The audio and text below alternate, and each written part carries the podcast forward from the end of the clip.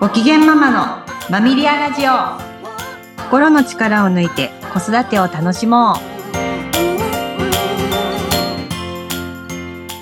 皆さんこんにちは。マミリアの鎌田玲奈です。皆さんこんにちは。インタビュアーの石井真由子です。玲奈さん今回のテーマは発達段階の6回目で成人期以降ですね。はい。成人期以降 となってます。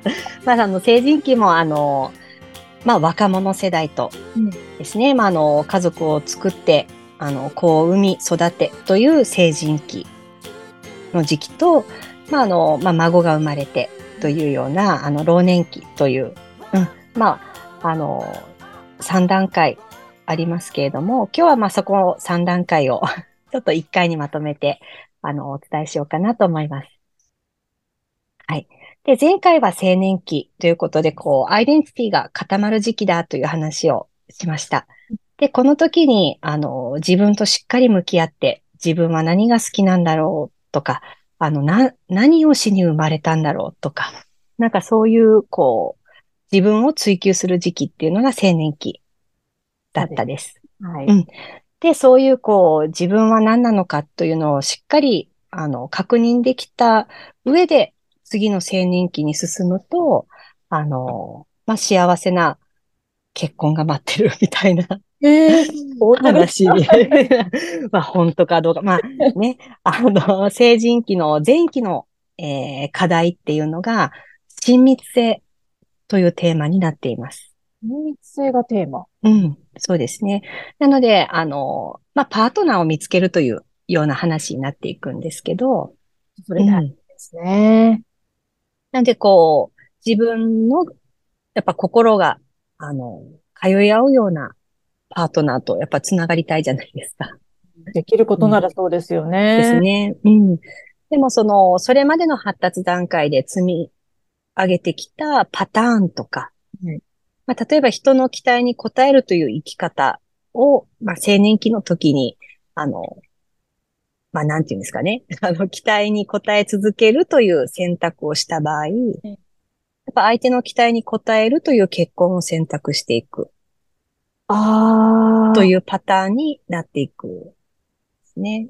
うん。なので、本当に私が好きなこととか、私の考え方とか、私の感じ方っていうところにしっかり向き合ってると、なんかそういうフィーリングとかで相手を選択していくという成人期前期を過ごすようになります。あ、そうなんですね。はい。で、この親密性を、あの、脅かす危機っていうのが孤立です。孤立？はい。あそれはなので、うんうん。あの、やっぱ大学生のうちでも、こう、周りが、パートナーができ出すと、はい。あの、あ、私に彼氏できないんじゃないかな、とか、なんか俺は一生彼女ができないとか、はい、なんかずっと一人なんじゃないかという不安が、うん、あの、どっと押し寄せる時期って、ああ、わかります、ねええ。うんうんうん。あるかと思います。なので、これも、あの、はっきり何歳って言えないんですけど、うん、大体高校生の後半くらいから、まあ、ここら辺の課題を、あの、体験している人たちはいます。高校生の後半からって早いですね。うん。なので、こう、親密性。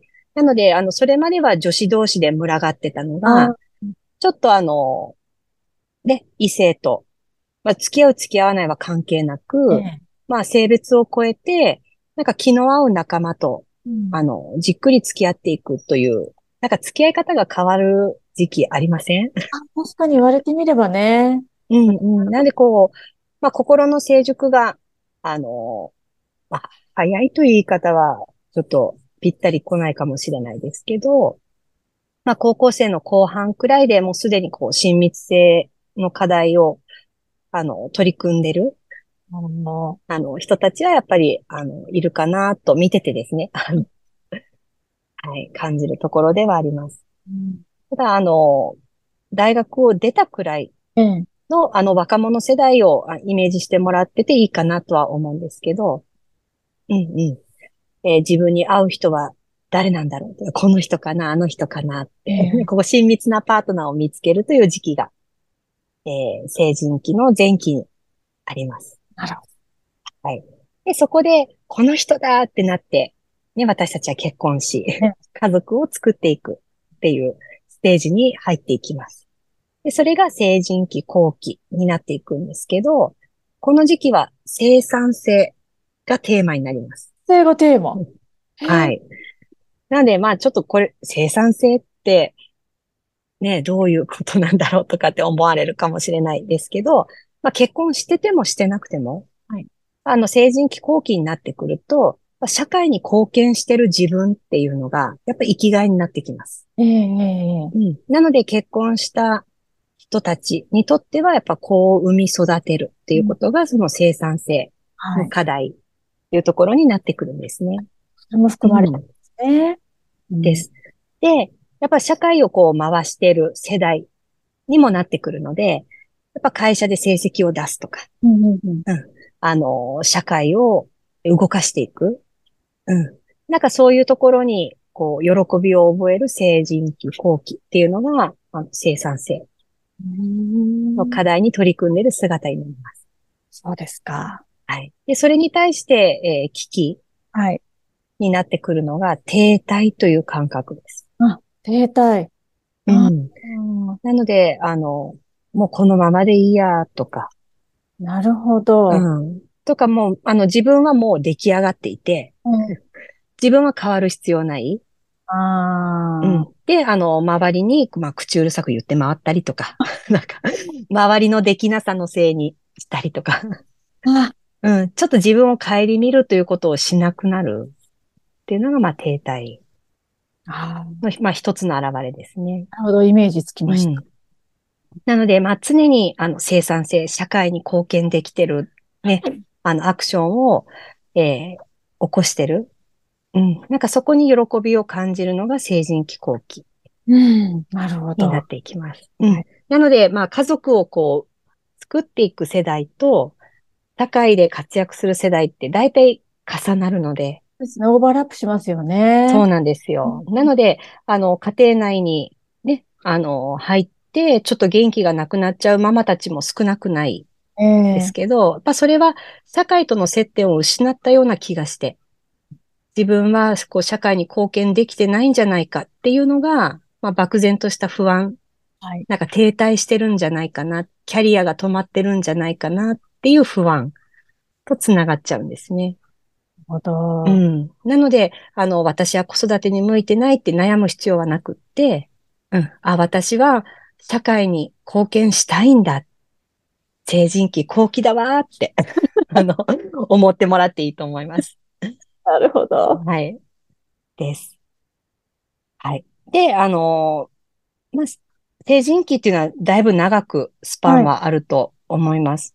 で、その後に待ってるのが、まあ、老年期 というのが あっという間に。はいあ。っという間ですね。で、この時期はもう人生の集大成という感じになってきますので、まあ、今までの自分の生い立ちをまとめていく、はいうん、感じになります。なので、あの時はああいうことがあったもんな、とか、あのおかげで今の私がいるのよね、とか、なんかこう人生を振り返って、あの、まとめていくというのが課題になるよっていうふうにエリクソンは言っています。そうですか。あ、だからその時期に自分史とか書く方がいる。そうですね。そうです。で、それを脅かす、えー危機っていうのが絶望です。絶望。うわあ、なんか重い言葉ですね。ね。なので、ちょっとあの、ね、ぐちぐちぐちぐちはい言っちゃうおじいちゃんおばあちゃんとかいるじゃないですか。ね、あのまあいつもニコニコしているおばあちゃんと、ね、いつもイライラしてるおじいちゃんと、みたいな、なんか、こう昔話にも必ず、こう対立するありますねね。、あの、老年期イメージって、あの、出てくると思いますけど、そういうイメージです。うん。なので、まあ、人生を、えー終えるような、まあ、最終段階の時に、人生に感謝できる人でありたいですか？